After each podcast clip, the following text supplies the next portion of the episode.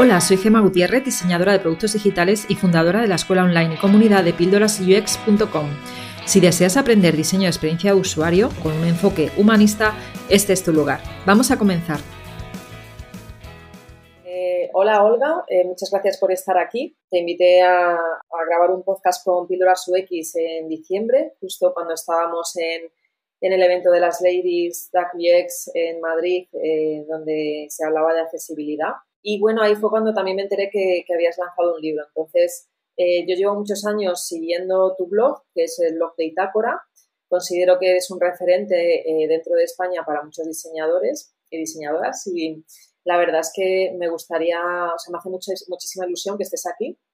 Y me gustaría pues que empezaras, me gustaría que empezaras contándome un poco pues en qué trabajas actualmente y también qué estudiaste y cómo llegaste al mundo del UX. Bueno, pues hola a todos primero, y especial a ti, Gemma, muchas gracias por invitarme. Eh, respondiendo a tu pregunta, eh, actualmente trabajo en Vodafone, una empresa de telecomunicaciones, cuidando de la, de la experiencia de usuario de los eh, clientes que son pymes y microempresas. Es decir, eh, estas empresas que son pequeñas y que en España son la mayoría de, de las que hay en el, en el mercado, cuidando de que el end-to-end de todos los productos eh, digitales específicos para ellos eh, tenga el, el, sello y la, y la aprobación de, de, los propios usuarios de que esté conforme a sus necesidades y sus, y sus requisitos. Muy interesante, sí. ¿Cuánto tiempo llevas en Vodafone? Voy a cumplir dos años ahora. Muy bien. Y me gustaría saber un poco también eh, qué estudiaste para, o sea, cómo llegaste a especializarte en diseño de experiencia de usuario y, y en accesibilidad. Bueno, pues eh, tema de experiencia de usuario es un recorrido muy amplio. Yo empecé en 2001 a trabajar eh, gracias a una beca de, de, diseño gráfico que accedí porque había estudiado periodismo. Era un poco raro, pero gracias a haber hecho la licenciatura en periodismo me dieron una serie de prácticas en diseño. Yo también había hecho un curso en diseño, tema de Flash, eh, cosas muy antiguas, en Dreamweaver, y, eh, programación, JavaScript. Y a, partir de ahí empecé a, trabajar como diseñadora gráfica, nunca llegué a ejercer como periodista y, empecé a, investigar cosas de, de, optimización de la comunicación. En esa época estaba todo el camino por hacer. había de hoy también, pero antes mucho más. Había, había mucha creatividad, había muchas ganas y había muchas, muchas ramas a las que te, podías eh, unir. Y yo opté por, eh, por mirar en la optimización de la comunicación, que luego se convirtió en usabilidad que posteriormente se convirtió en experiencia usuario. Al fin y al cabo es eh, la comunicación que había aprendido en la, escuela en periodismo, eh, aplicada al mundo digital, y también estuve estudiando más cosas, estudiando ergonomía en un, máster de, de, ergonomía, que era mucho más físico, y, dije, esto es muy interesante, pero le falta la pata digital. Y a partir de entonces empecé a hacer un doctorado de investigación en temas de, de interacción, que fue bastante, bastante largo, era a distancia, era por las noches y, y se me hizo muy largo. Hice, estuve casi nueve años entre unas cosas y otras y, y me especialicé también en, en, la investigación con, con usuarios de, de modo interactivo. Eh, lo, lo, último que hice, ya dije, antes de que mi familia me prohíba hacer más cursos, eh, hice un MBA porque me preguntaba la pata de negocio, que siempre tenía ahí el, el de, oye, ¿en qué se diferencia el CAPEX del OPEX? ¿En qué se diferencia el EBITDA de no sé qué? Que siempre, que siempre tenía ahí la duda. Bueno, pues ya tengo esa pata cubierta, ahora ya tengo la, la formación 360, tanto de tecnología como de soft skill, como de, de, de negocio y de, y de comunicación, que era lo que las tres patas grandes que hay en, en experiencia de usuario. Sí, a partir de ahí ya eh, el camino de laboral es, es, muy, muy raro y cada, una, y cada persona elige un poco de forma diferente. Yo me, me gustaba mucho el tema de la accesibilidad por un tema de, de, de cuestiones éticas. Yo, eh, como, de, como decía al principio, eh, empecé con, con diseño de plantillas en Flash y muchas cosas de las que hacíamos directamente eran totalmente inaccesibles para, para las personas ciegas. Y me daba mucha rabia. Dije yo, ostras, estamos haciendo cosas que hay personas que no pueden disfrutar. Y empecé a, hurgar un poco, a leer documentación, a ver cómo se podría hacer. Y empecé un poco, pues, intereses personales prácticamente.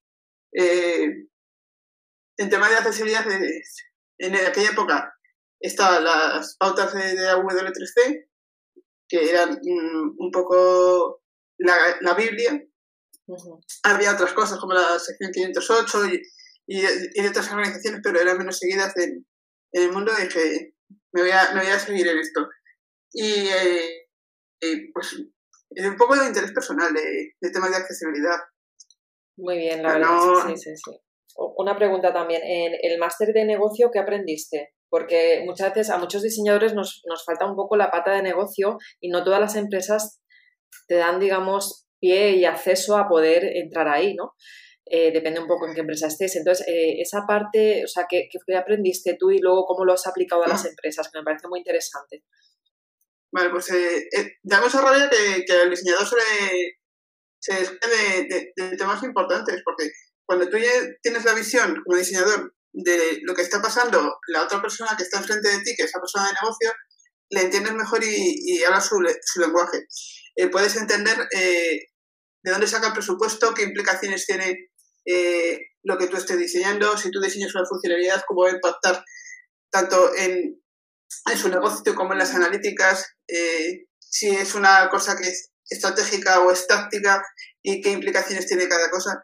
Son matices y son eh, una visión global que te aporta que, que la verdad que cuando estás diseñando y estás colaborando con otro equipo, puedes decir, venga, hago lo que tú digas y ya está, o eh, puedes decir, vale, entiendo lo que me estás diciendo y lo voy a hacer así porque te entiendo perfectamente.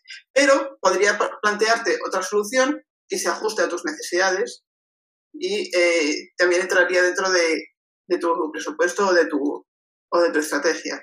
Es un poco de, de, tener visión global en ese sentido. Vale, muy bien. Yo entiendo también que como, como diseñadora te, te has ido moviendo eh, también pues para, para, poder ir adquiriendo esas, esas skills, esas habilidades ¿no? en distintas empresas, ¿no? ¿O has tenido la suerte de que alguna te ha ofrecido la posibilidad de crecer también en todos los ámbitos? Eh, yo tengo, o tenía la mala costumbre de cambiar de empresa cada dos años, con lo cual es difícil crecer en, en, ese sentido. Eh, también es un poco lo que te lleva a los proyectos. Los proyectos tienen un ciclo de vida y cuando se acaba el proyecto pues tienes que buscar una nueva empresa. Eh, eh, en anteriores, eh, hay empresas en las que sí que me ofrecen la, oportunidad de, de, crecimiento, de ser siempre diseñadora, a llevar equipo y a, generar presupuestos, a, llevar proyectos. Y la verdad es que es un salto cualitativo enorme.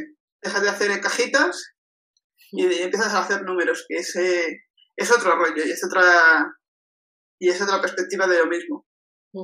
Y eh, anteriormente estuve eh, en otra empresa que en esa silla duré eh, siete años, que ya fueron mi, récord absoluto.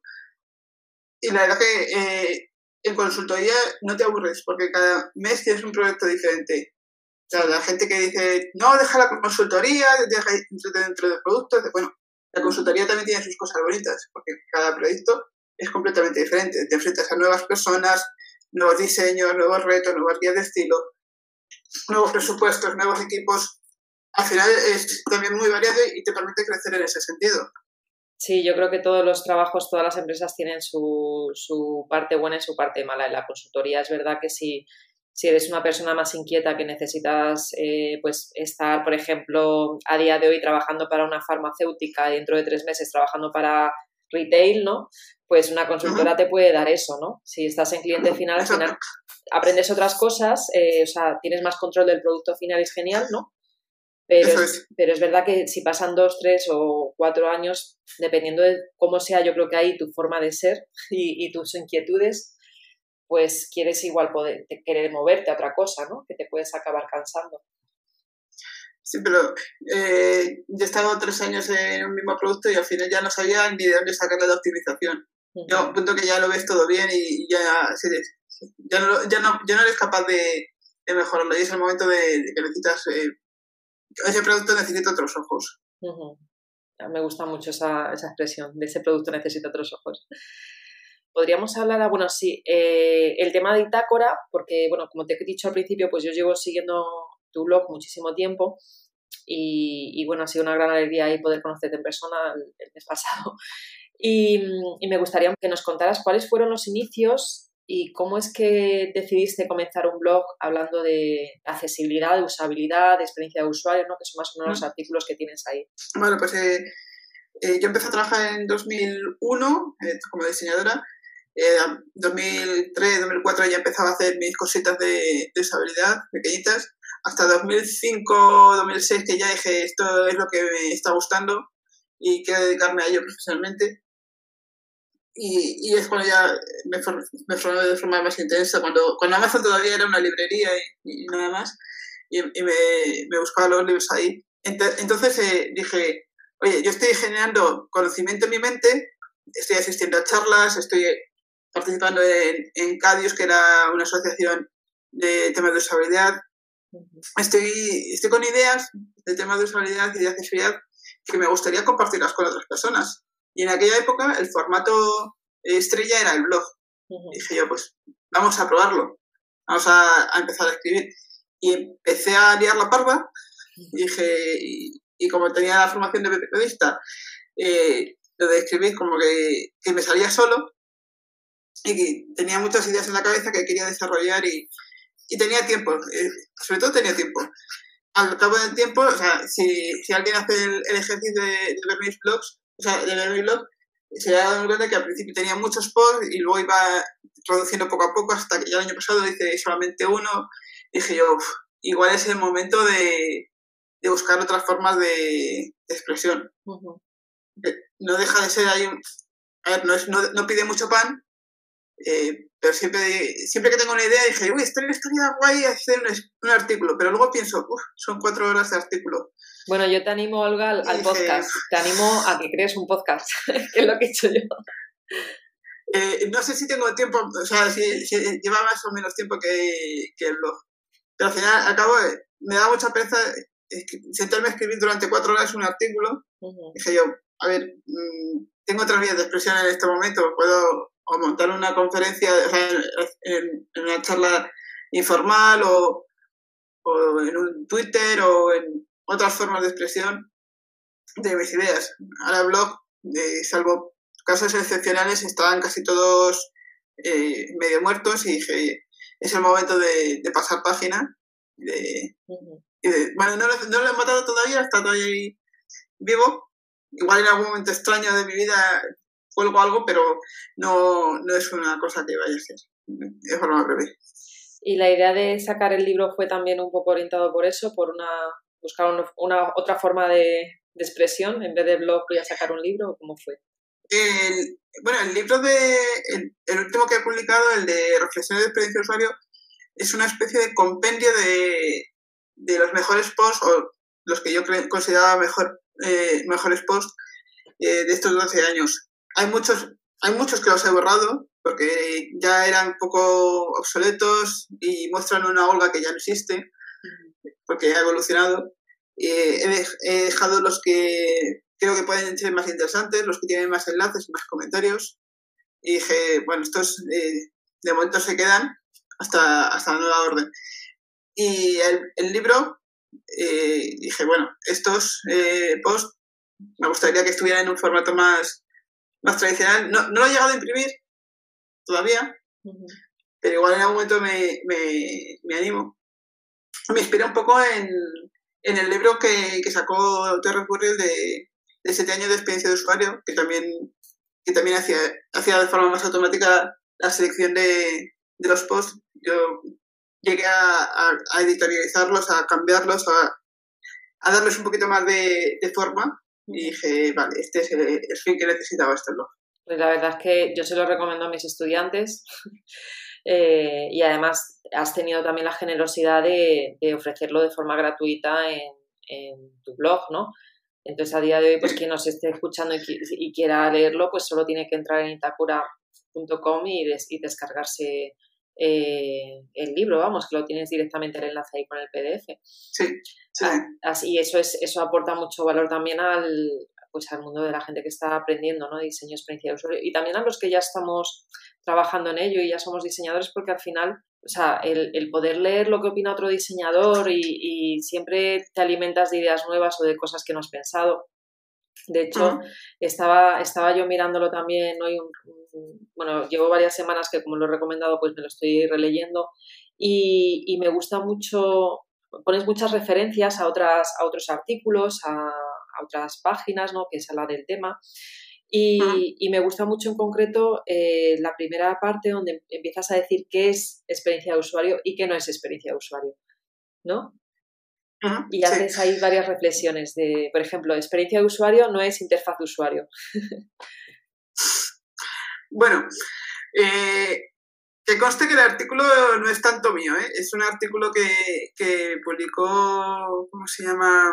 Mary, o sea, lo, tengo puesto en el, en el artículo, que, que, lo publicó una, una consulta que es referencia en el mundo y, y, me gustó mucho y le pedí permiso para eh, introducirlo y adaptarlo y le, le hice un, una, un, una, adaptación a, al mercado español y a lo que a lo que nosotros somos en el sentido de a ver, diseño de experiencia de usuario es muy difícil de definir porque eh, ahora mismo eh, la UXPA, la Asociación de Profesionales de Usabilidad, eh, hace tiempo cuando estaba preparando clases, dije, bueno, vamos a ver qué, qué dice. Y, y, lo que te refiere, te llama un listado de 20 definiciones. Y yo, madre mía, esto nadie lo tiene tan claro. Sí. Y ahora parece que ya se han centrado, dan una, que no, es, no me parece muy clara.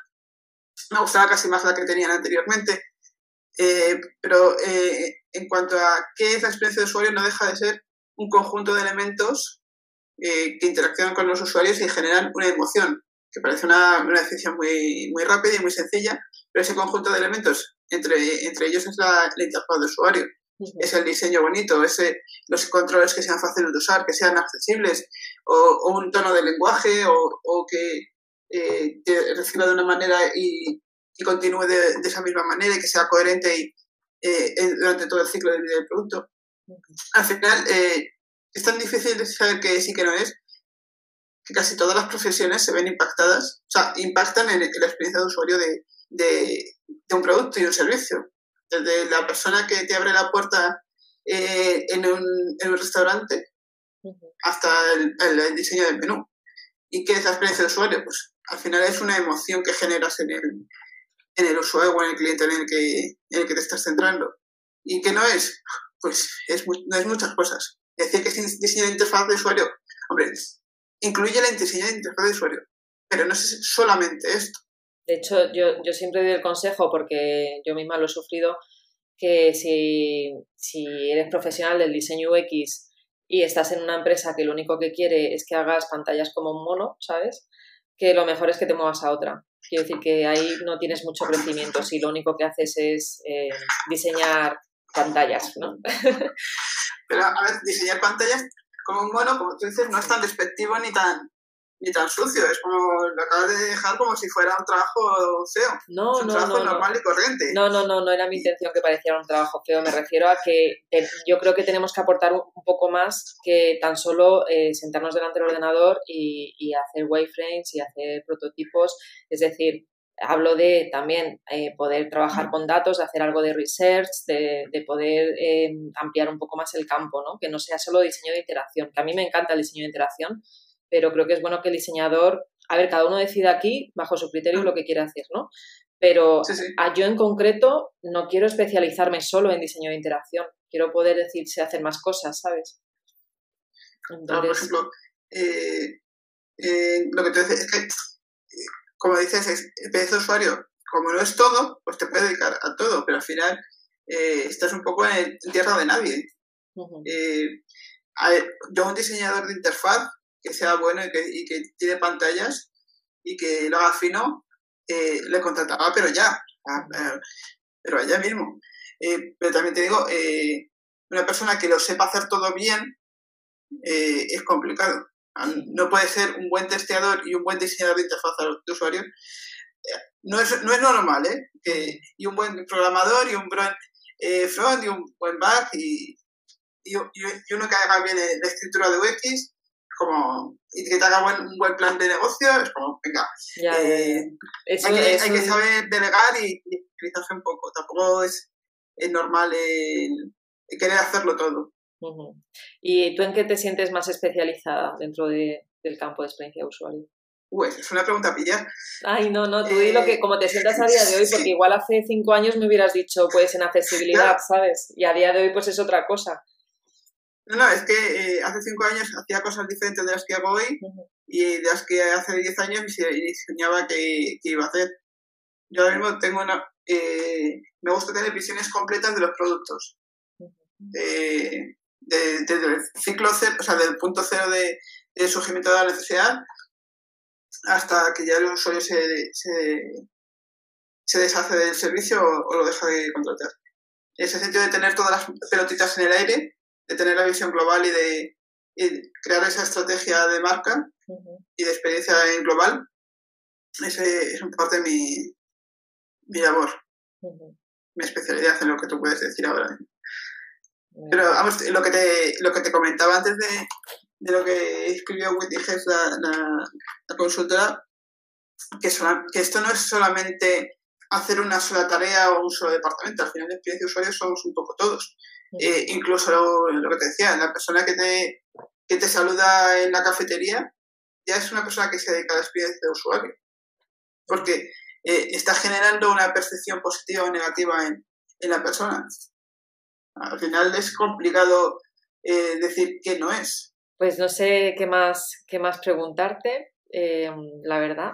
Pues eh, sí, pues algún consejo a, quien quiera aprender diseño de experiencia de usuario. Eh, ¿qué, aconsejas a de? ¿Por dónde deberían de empezar y en qué tipo de empresas crees que, podrían comenzar a aprender más o a empezar a, desarrollarse de juniors a, a, ya tener más experiencia? Pues como esto viene, venimos cada uno de nuestro padre y de nuestra madre, conozco a gente que ha venido de ingeniería, de, telecomunicaciones, de informática, de industrias y gente que viene de letras puras como humanidades, periodismo. Eh, conozco a gente que viene de publicidad. Al final somos una amalgama de profesionales que, que en el fondo convergemos en, esto. Hay muchos másters a día de hoy, hay muchos eh, bootcamp me gusta llamarlo bootcamp porque son palabras, cursos pues, eh, que, de, corto alcance que te pueden dar una visión general eh, de cosas muy prácticas, por ejemplo, de analítica aplicada a la experiencia de usuario, de investigación con usuarios, de diseño de interfaz, eh, o una visión un poco más global que es más de, un año en medio, que te da toda la visión de, de, todas las pequeñas disciplinas que conforman la gran disciplina que es la UX. Eh, si quieres empezar, eh, depende de por dónde vengas. Eh, yo, si quieres, en la, los cursos estos de tres meses de, de algunos, es que no, conozco, no quiero hacer referencia a concretos por no dejarme algunos que... Vale, vale, no, no falta. Las escuelas presenciales que hay en Madrid, que hay varias, hay tres o cuatro. tipo la de Nodriza, tipo eh, K-School, tipo de este tipo de, de, escuelas que te pueden dar un curso rápido de 3-4 meses y tú ya sabes si esto te va a gustar o no. Porque esto no, puede no gustarte. Que al final en esta profesión hay que tomar muchas decisiones y hay personas que dicen, no, mira, mm, yo dame lo que tengas que programar o que tengas que diseñar y yo te lo diseño. Y no, no quiero meterme en jardines. O mira, me, me, gusta más el tema de datos, me voy a hacer lo de analítica, que yo me, me, veo bien con las analíticas. Y bien, o sea, genial. O dice, no, mira, me, gusta más el, el tema de, de, negocio que hacer temas de service design, que son diseñadores de servicios, que no tienen ni que saber ni diseño de interfaz, ni programación, ni cosas técnicas. O pues es que esto es tan variado y al final todos eh, convergemos en el diseño de productos digitales, que puedes casi estudiarte eh, aeronáutica y servirte para hacer diseño de experiencia de usuario. Sí, es verdad. De hecho, hay, he conocido muchos arquitectos que están en experiencia de usuario, periodistas, eh, psicólogos también. O sea que. Sí, sí. Que sí. Bueno, yo, yo una vez vi a una persona que ponía que era responsable de experiencia de usuario después de haber ido a un meetup en, en BVA y yo, madre mía, mm. esto es maravilloso. Este. ¿En serio? Somos todos de experiencia de usuario. Bueno, pues nada. Bueno, y es cierto, es cierto. Sí, sí, sí, pues nada, ahí pues que lo ponga. ya luego ya se verá luego cuando se ponga a trabajar cómo, cómo lo lleva. Em, vale, ¿y cómo, cómo te ves ya para ir cerrando el podcast? Eh, ¿cómo, ¿cómo, hacia dónde crees que, igual, vale, esto es un poco pues entre eh, cogido con pinzas, ¿no? Pero ¿hacia dónde crees que va el mercado español a nivel de, hacia dónde van los diseñadores? Porque a mí, o sea, lo, que está pasando en los últimos años es como que cada vez tenemos más responsabilidad y se, y se nos da más importancia dentro de las empresas de, tecnológicas. ¿Y, tú crees que eso va a seguir esa tendencia? ¿Va a cambiar? ¿Qué piensas al respecto? Pues eh, no tengo ni la más remota idea. te lo digo en serio. No. Hace cinco años las cosas eran muy diferentes, hace diez años eran aún más diferentes. Eh, eh, hacer una prospección de aquí a cinco años, ojalá que los diseñadores de experiencia de usuario nos den un poquito más de cancha y, y nos metan en las en las mesas de dirección, que todavía estamos, hay, un pasito. Eh, sé que hay grandes empresas que ya lo están haciendo, BBVA, Telefónica, eh, Santander, ya se están moviendo en ese sentido de que han visto la importancia del diseño de, innovación y de, cuidar la experiencia y, ya se están posicionando en ese sentido. Pero, eh, repito, España es un país de pymes.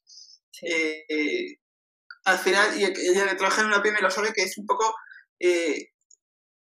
o sea, no como era eh, un, un, hombre orquesta que tiene que tocar todos los palos. Eh, cuando estamos en, hablando de pymes, tenemos mucho recorrido, tenemos cientos de miles de empresas que en España que al final eh, ofrecen servicio la mayoría y ese servicio se rodea de una experiencia. Y, si, y es difícil para una pyme mantener solo una, una persona de experiencia de usuario, pero si cualquier persona incluso trabajando en hostelería, en albañilería, en servicios de, logística, eh, puede contribuir desde la experiencia de usuario de, esa empresa y de ese servicio. Así que eh, yo he tenido épocas de teleoperadora, eh, la universidad que, que trabajaba los veranos de teleoperadora, que en ese momento no lo valoraba porque no sabía ni que existía. Pero ahora, echando la vista atrás, 20 años después, dije yo, madre mía, yo sí que estaba ahí haciendo experiencia de usuario sin saberlo. Simplemente con la típica sonrisa, sonrisa telefónica, optimizando las palabras, buscando las formas eh, más, más, eh, Adecuadas, más óptimas de, de, vender y, de atender a las personas. Ahí ya cada uno eh, estaba haciendo la forma de, de mejorar la comunicación, que es un poco de lo que se trata la experiencia del usuario. Sí, totalmente. Muy bien, pues no sé si quieres comentar alguna cosilla más eh, para ir cerrando el podcast o algo más de lo que se nos haya quedado en el tintero, que igual se nos ha quedado alguna cosa en el tintero. Pues eh, yo animaría a, la gente a que descubriera un poquito el mundo de la accesibilidad web, eh, que no es tan difícil ni tan ardua como parece de así, así a, a lo lejos, que sí que hay que estudiar, que no es una cosa que te levantas un día y te la sabes, pero que, que, es muy agradecida, sobre todo cuando cuando empiezas de todas las personas que, que están pudiendo disfrutar de tus contenidos y de tus productos, que normalmente nadie se acuerda de ellos, y, y con poquito de que le pongas un poco de amor a, a, tu, a tu sitio web, a tu aplicación, eh, es muy de agradecer. Muy bien, pues ahí dejamos el consejo para, para quien nos esté escuchando. Y yo tengo pendiente grabar un, un, podcast de accesibilidad con, con Sara Rodríguez, que, es una experta en accesibilidad. Así que cuando lo grabe y lo lance ya te avisaré para, para que lo escuches y que, me des tus comentarios, ¿vale? Perfecto. Muy, bien. Pues muchas gracias, Olga, por, por tu tiempo. Y, muchas gracias a ti. Y bueno, y, nada, seguimos en contacto. Espero seguir viéndote en los eventos de las Ladies of UX o en cualquier otro evento que haya por Madrid. Eh, sin duda, sin duda. Siempre hay que mantener el contacto y, conocer a la gente y, ver qué se está moviendo en el sector, qué novedades hay, qué, tendencias y qué, y qué forma de trabajar hay para, para seguir siempre mejorando. Desde luego. Pues muchas gracias por todo. Gracias a ti. Hasta luego, Olga. Si después de escuchar esta píldora te quedaste con ganas de más, entra a mi escuela online de Tribooks un lugar donde UX designers de todo el mundo aprenden, evolucionan y hacen comunidad.